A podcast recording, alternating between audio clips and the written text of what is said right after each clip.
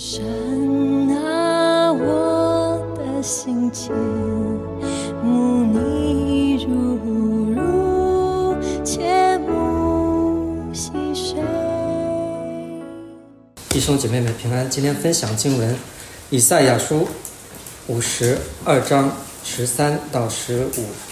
我的仆人行事必有智慧，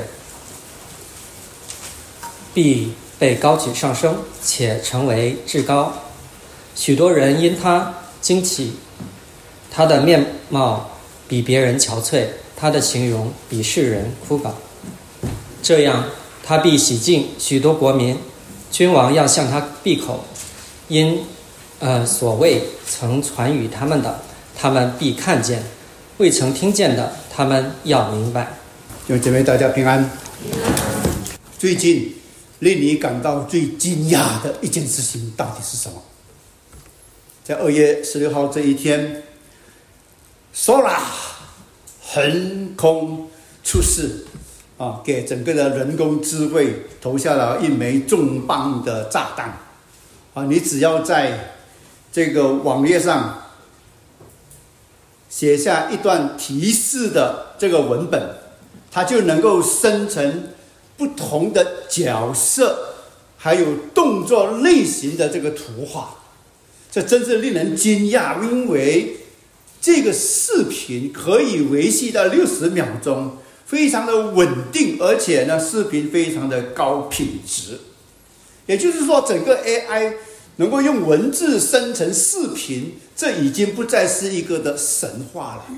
所以我就用 AI 来跟大家画了几个视频，讲到说今天。如果说我们要来去统一整个四分五裂的国家的话，我们可能需要有一个现代的秦始皇。假设说，如果我们的国家非常的软弱，我们需要有一个人军事强势的一个人弥赛亚，这个可能是一个适当的人选。今天很多的股票市场都在滑落，好，我们需要有一个这样的一位的弥赛亚。还有教育的改革，今天有很多出教育的出现了很多的弊病，许多的国家都在想，我们要怎么样来改革我们的宗教，呃，改革我们的教育体系，我们需要有一个弥赛亚。社会很多的公平不公不义的事情在发生，我们也希望能够有一位的弥赛亚，能够来去改变这个世界，让这个社会更加的和平。这个世界更加的公平，更加的公义。所以今天有很多人，我们期待联合国能够成为一位的弥赛亚。可是，联合国建立了这么长的一个的时间，到底它真的不能够解决人的问题呢？我们都在期待一位弥赛亚的一位的降临。我们找到的弥赛亚都是非常强势的，非常有力的。非常有智慧的，非常能干的，在世人看来也是非常英俊潇洒的。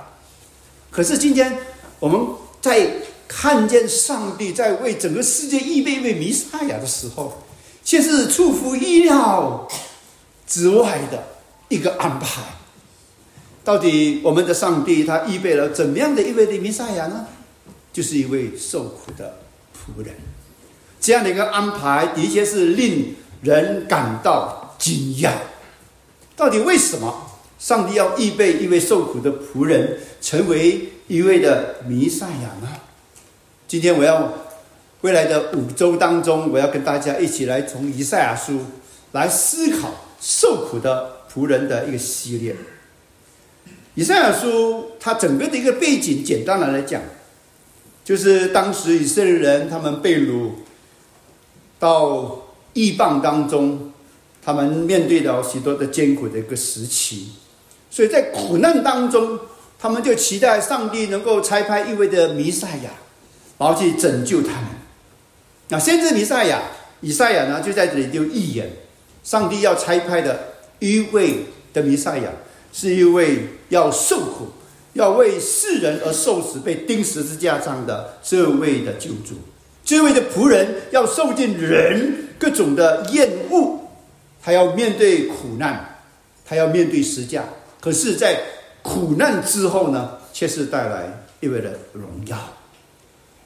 所以我们一起求上帝来开启我们的眼睛，啊，让我们在这段大灾节期当中预备好我们的心，我们怎么样的去纪念耶稣基督的死，然后来庆祝耶稣基督的复活。我们一起来低头，我们来祷告，天父上帝，谢谢你，让我们看见你的所作所为所行，全然是超乎我们人所能够想象的。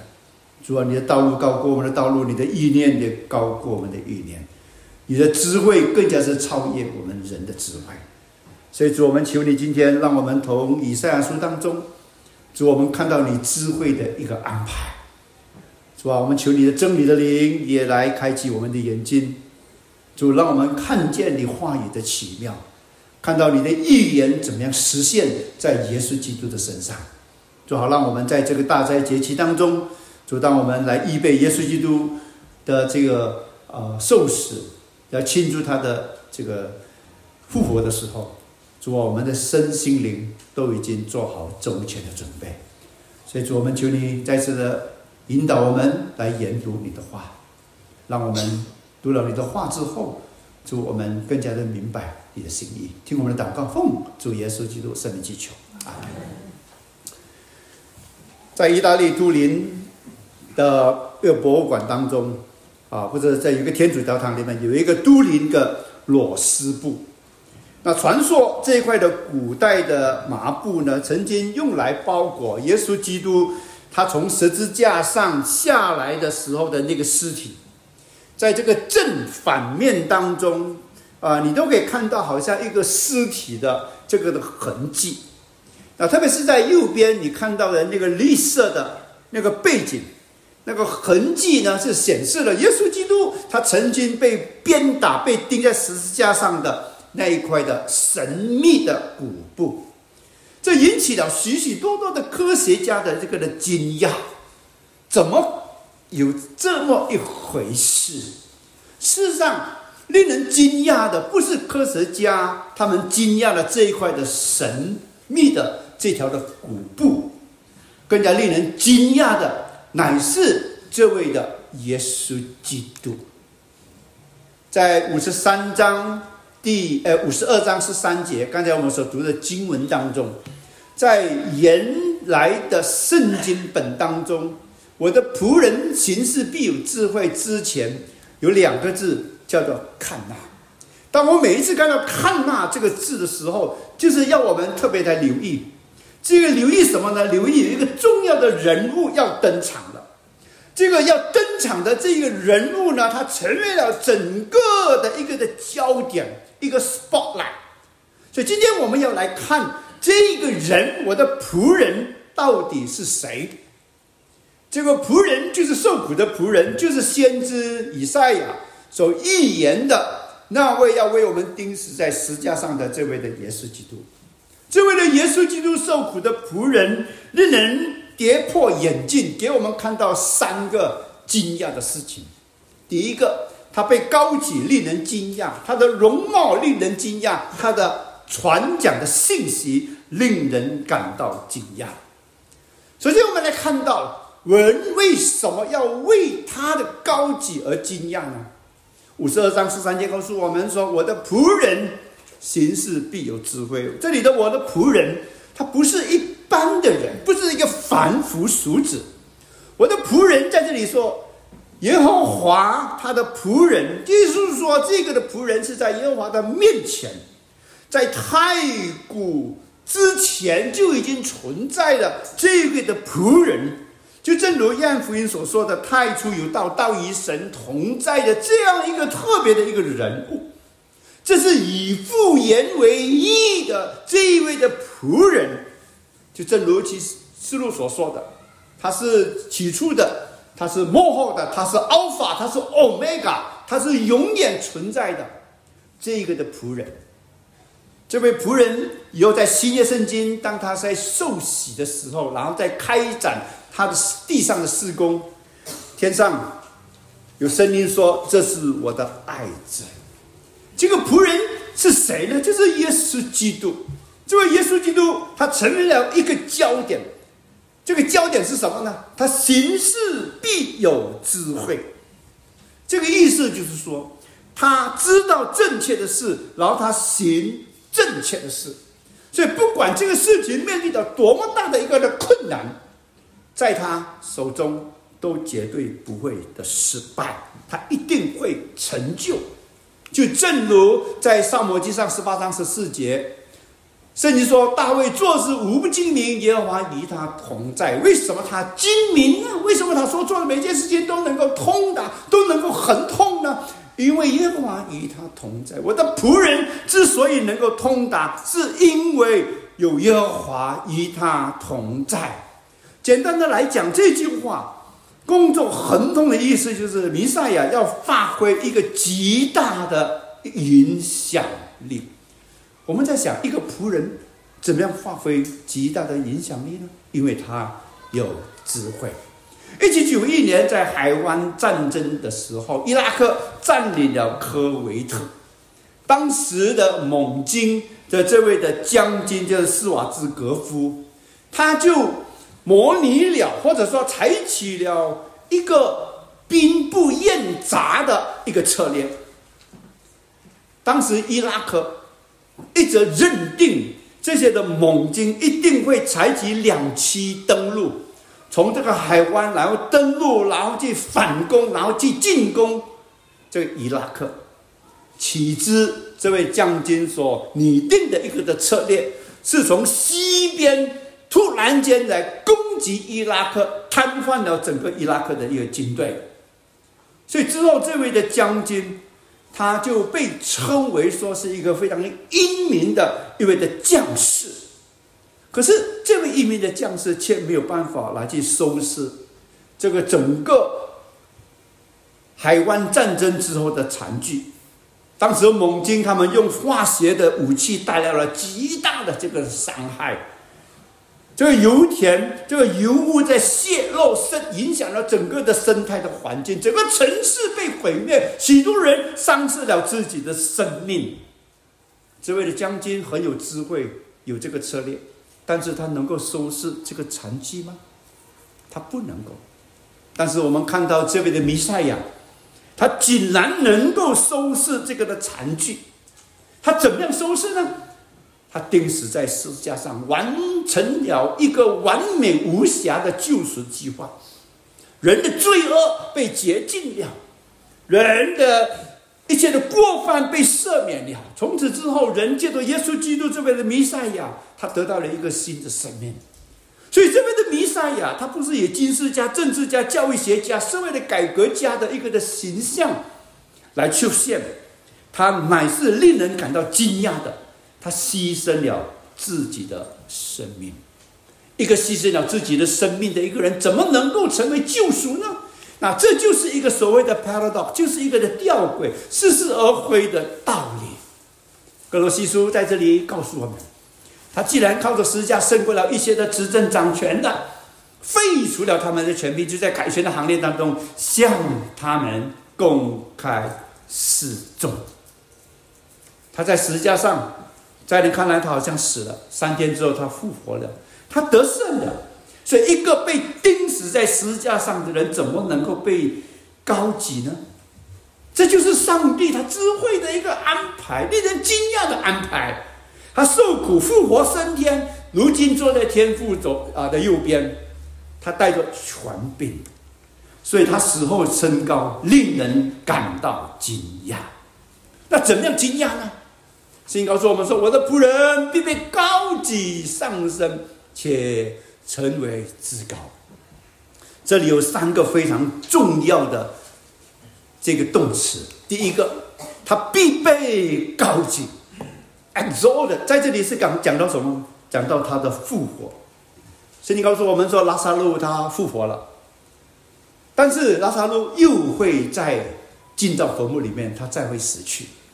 但是这位的耶稣基督是没有说他死了，但是三天之后他复活了。如今他还活着，他必被高举，代表他复活了。第二个，他要上升，他上升，he shall be lifted up，这代表什么呢？代表他要升天。你知道，耶稣基督复活之后，四十天之后，他就在门徒的瞩目底下，他升上了天上，他被起上升，然后有一朵云彩把它借了，然后门徒再也看不见他。他升天了，他升天到什么地方呢？令人感到惊讶的是，他必会成为至高。这至高在这里呢，是讲到他被升高。以赛亚第以赛亚书第六章第一节告诉说，他是高高的。然后以传啊使徒行传也告诉我们说，他被上帝的右手高举，然后怎么样？他已经立他为主为王了。所以如今我们看到耶稣基督，他升天，他被高举，他高举在哪里呢？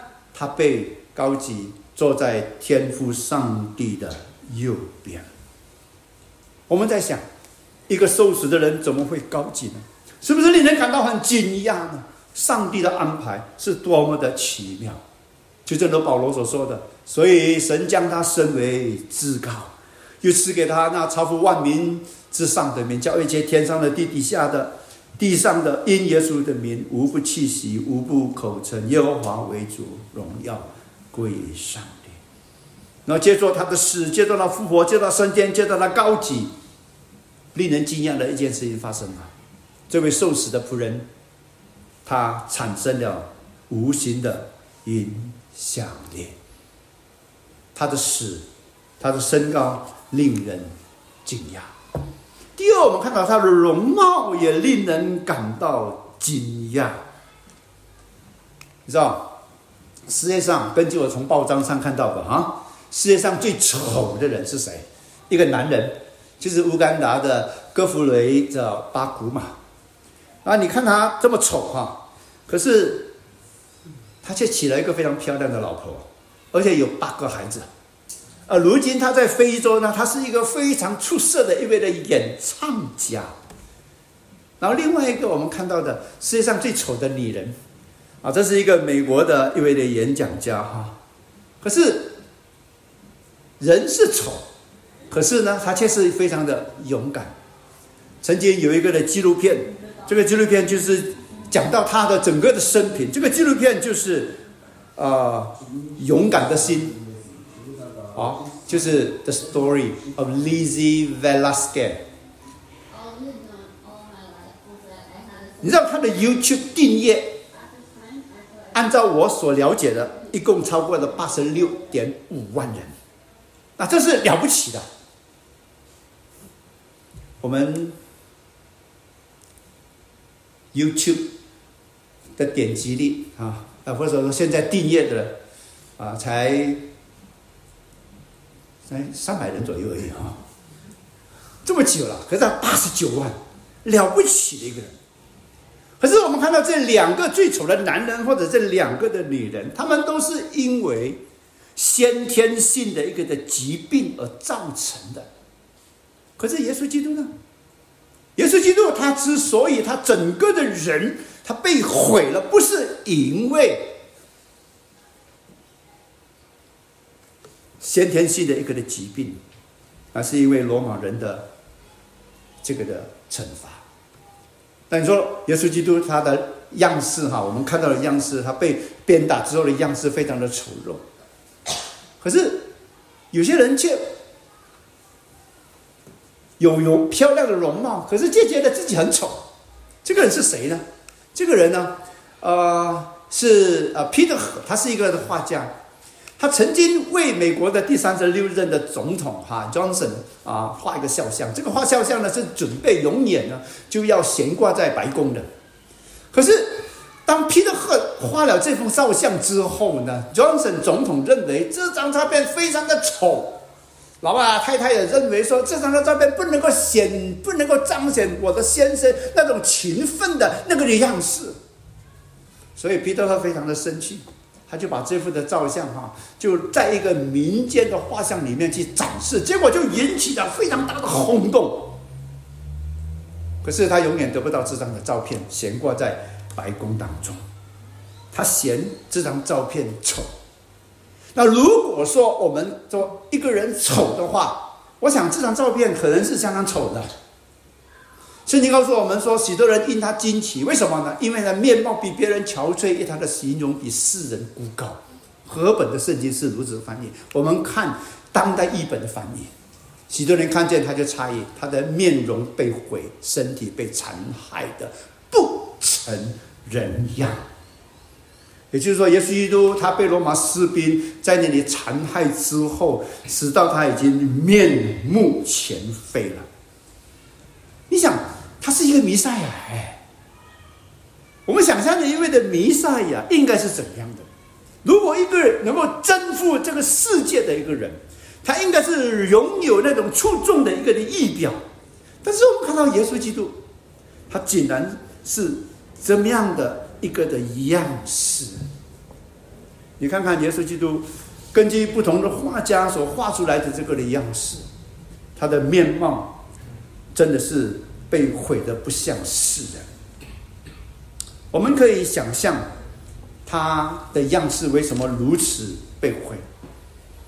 要当他被被捕、被审，然后被被鞭，然后要受死。整个的一个的实价的一个过程当中，你看到他的肉身、他的心灵、他的整个的人都面对极大的一个的折磨，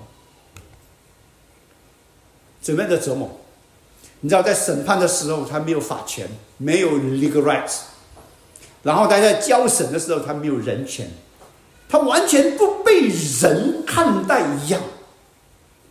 所以诗篇二十二篇。第六节最能够形容耶稣基督当时的一种的情景。当我是从不是人，我被众人羞辱，我被百姓所藐视。他怎么样被藐视呢？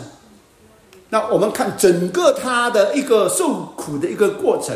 你知道，人吐唾沫在他的脸上，人用拳头来打他，用手掌来打他。然后给他脱了衣服，然后穿上那个朱红色的袍子，然后给他戴上那金济的一个的冠冕，然后来戏弄他，吐唾沫他，拿位置来打他的头。然后当他在受审的时候，你知道大祭司亚纳的这个差役，他只是一个仆人来过他一巴掌。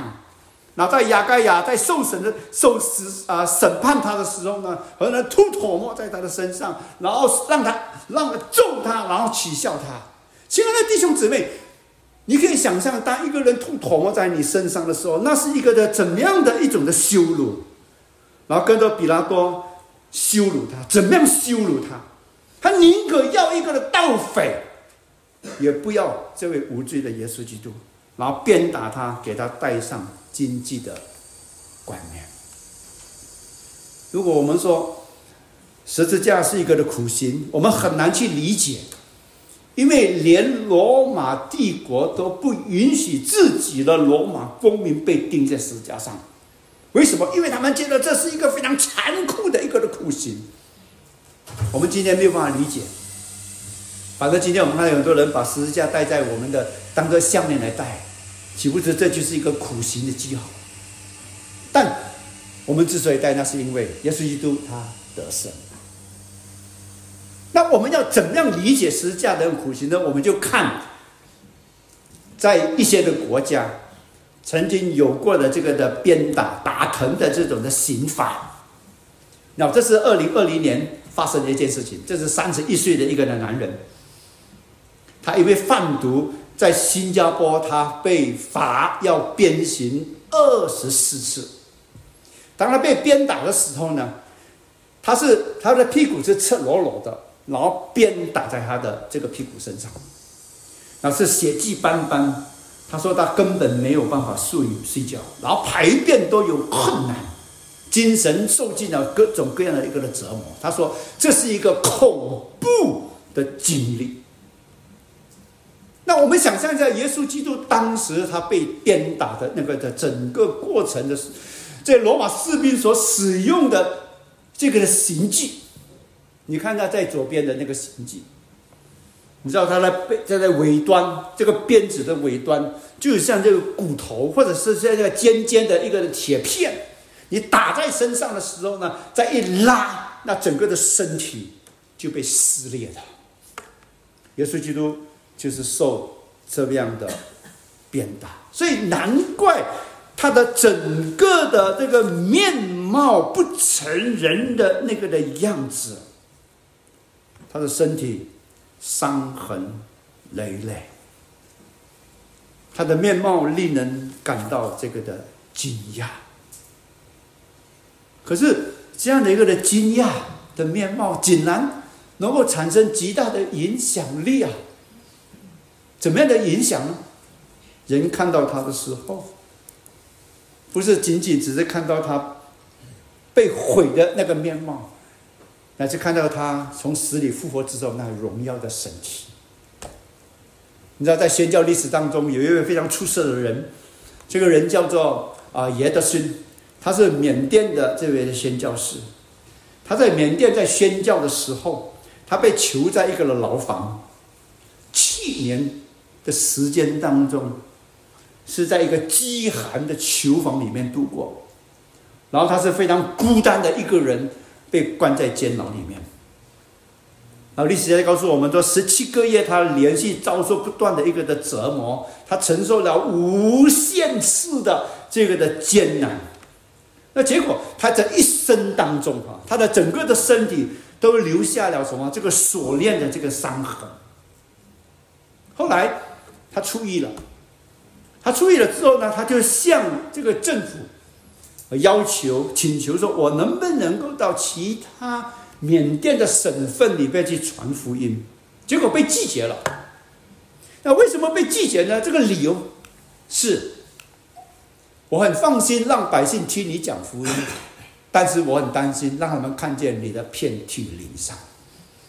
我很担心他们看见你的遍体鳞伤，因为你的遍体鳞伤。是在做一个的见证，见证你的受苦是一个非常超然的一种的苦难。所以你看呢，也就是因为这个爷的生，他的整个的一种的苦难，造成今天在缅甸有许许多多无数的这个敬信会的基督教徒，因为他的苦难。产生了极大的影响。那福音书里面告诉我们，只是耶稣基督受苦的一个的事实，没有讲到很多很多的一个细节。但是在以赛亚书第五十章第六节告诉我们，一起来读：人打我的背，我任他打；人把我是家的胡须，我由他拔；人辱我、吐我，我并不。这就是耶稣基督他承受的这个的羞辱，应该是巴拉巴承受的一个的苦痛，应该是我们这一群罪人理当面对的这个苦楚，但耶稣基督却承受了，他肉身被折磨到难以辨识、憔悴、枯槁，没有人认得出他。今天我们这个社会是一个讲究外貌协会的一个社会，这个貌不是贸易的貌，是面貌的貌，外貌，外面的一个貌型啊。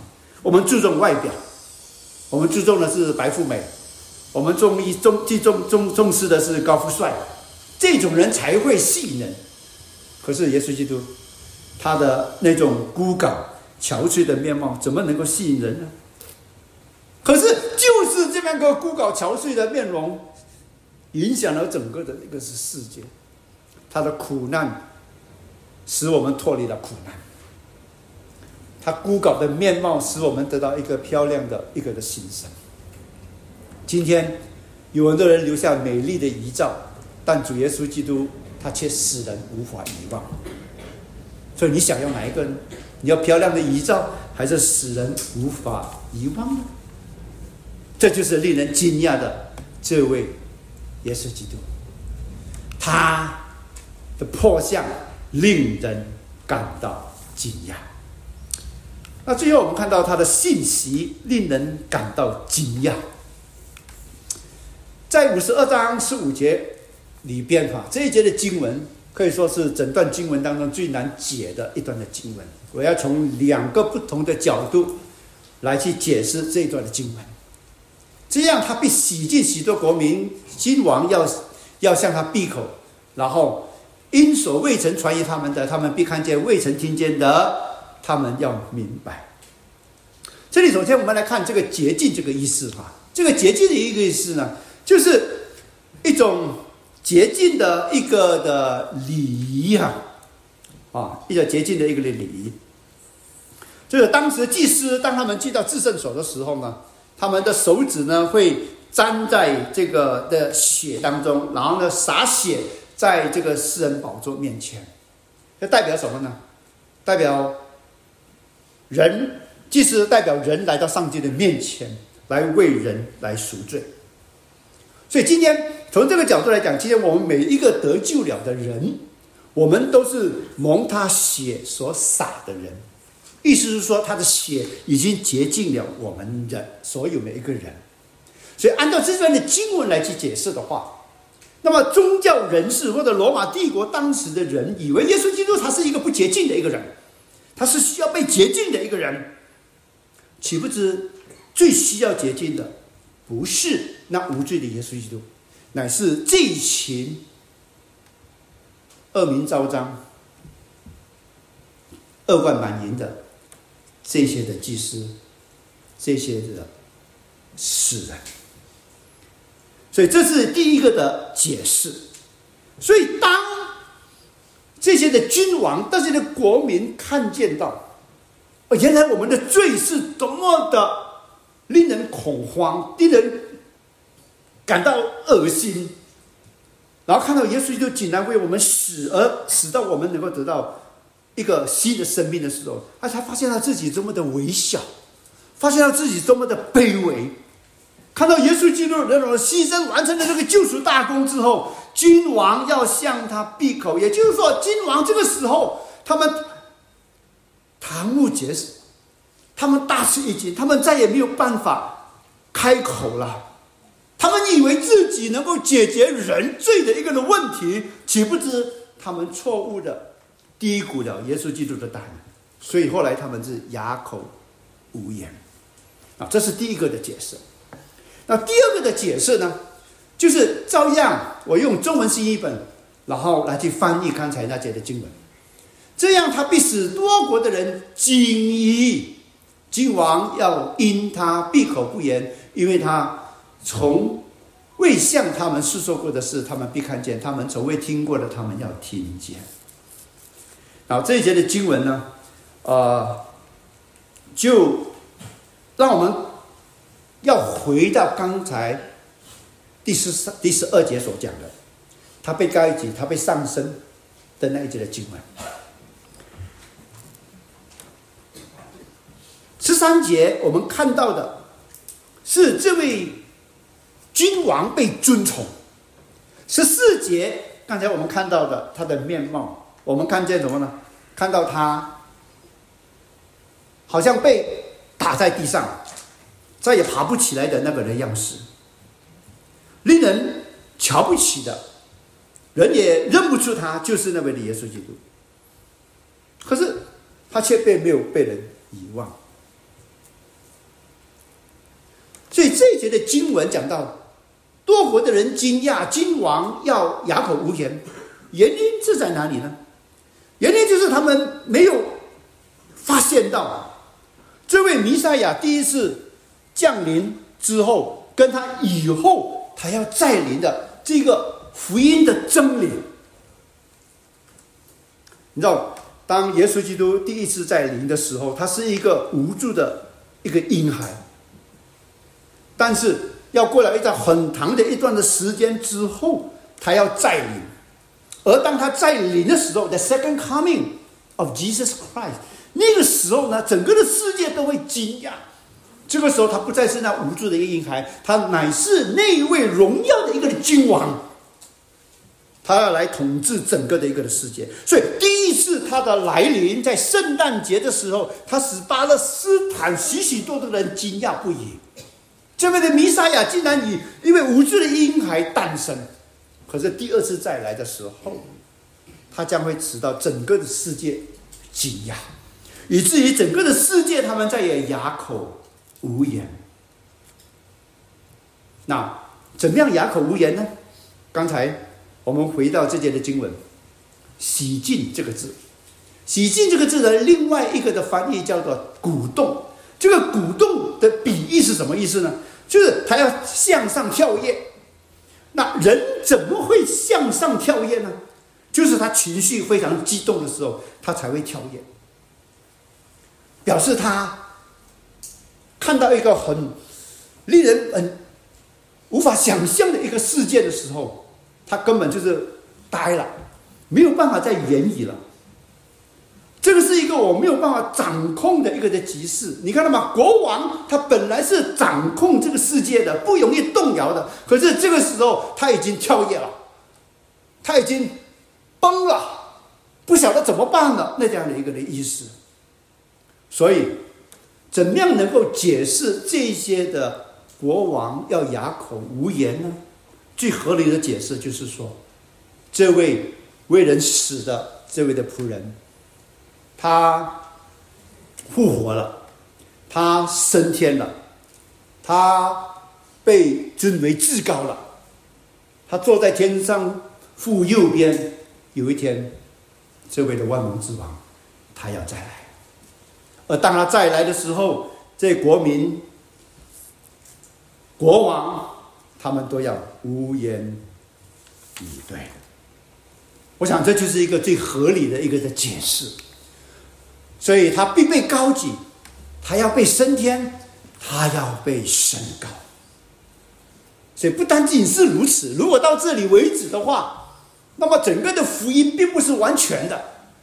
整个的福音要怎么完全呢？就是耶稣基督要再来，他要做王，然后最终我们要看到二者，他要丢在火炉里面，然后一个新生就在开始。所以保罗。他就列了一个志向，他就是说什么呢？他就是我的一个的使命，就是以耶稣基督的工作作为一个的基础，作为我要传讲的一个的信息。然后他说：“未曾闻知他信息的，将要看见；未曾听过的，将要明白。明白什么呢？明白就是这位受死的君王，有一天他要再来。”所以以至于圣经告诉我们说，让每一个人都无话可说，让全世界的人都伏在神的审判当下。所以今天，如果说我们拒绝了这位的仆人，那我们就是在上帝的审判底下。你知道，上帝用这样一个令人惊讶的一个的方式，这样的一个安排，让我们看见。我们怎么样能够得到一个的救赎？人根本没有办法想象。我们今天从圣经当中，我们才知道，当时人根本就是哑口无言。米赛亚先知在预言的时候，有谁能够理解呢？没有人能够理解。今天我们能够理解，我们感谢上帝。我们看到今天很多人。为着不同的原因，我们离开了这个世界。可能是 COVID，可能是场战争，可能是天灾，可能人祸，可能是一场火灾，可能是一个 accident，可能被谋杀，很多伤害。这些对我们来讲，可能我们觉得无关痛痒，可能事不关己。可是我们不能够对耶稣基督这位仆人的受死当做是一般性的一个的死亡，因为耶稣基督的死。跟一般人是不一样的，他的死不限制在某个地方，他的死乃是超越各国各族各民的，所以我们也不能够把耶稣当是当做是一个不幸的一位牺牲者。简单来讲说，我们不能够把耶稣基督的死等闲视之。今天林肯死了，毛泽东死了。蒋介石死了很多，这些非常伟大的人都死了。阿娃娃的老板也离开了这个的世界。人死了，跟很多人这种死是一样的，但耶稣的死却是不一样。为什么？因为耶稣的死是为我们而死的，他是无罪的。代替了我们的罪而死在十字架上的，可是他的死不是一个的终点，他的死乃是一个的起点。他的再来，成为万国的君王、万族之主、万王之王，才是一个的终结。感谢上帝，透过这段的经文，让我们看见什么呢？看见到今天时代所强调的这位的弥赛亚是有力的，但耶稣基督似乎好像无力？但到最后，却产生了极大的影响。今天我们想要的一个弥赛亚。是有钱有势有位的，但上帝却安排一个无势无位的一位耶稣基督，来去成就这完美的救赎的计划。怎么完成？无罪代替有罪，完成了完美的救赎的工作。这个受苦的仆人所行的工作，令人惊讶。你惊讶吗？我们去祷告，求上帝，我们感谢你，通过以赛亚先知的预言，主让我们看见上帝你的所行所为，真是令人感到惊讶。所以，天父上帝，我们在这里，我们再一次的匍匐在你的面前，我们要来颂扬你，颂扬你的作为无法测度。主，我们要来感谢你。救赎的大功，成就在我们这一群相信你的人身上。主天父上帝，我特别祈求你，在这个大灾节期当中，主让我们的眼目就是单单的定睛在你的身上。主啊，我们不在这一个在这一生当中，特别是在这四十天当中，主啊，让我们不再受这世俗的这些的干扰。主让我们回归到你的里面，而去默想。然后等候，主让我们在这段的期间当中，我们的安静、等候、默想、读经、祷告当中，主我们的生命再次的被提升。主，我们渴望这更新的生命。主啊，我们求你来帮助我们。主，让我们不要糊糊涂涂的过这一生，让我们更新的生命能够去产生极大的一个的影响力。谢谢你听我们的祷告，奉主耶稣基督圣名祈求。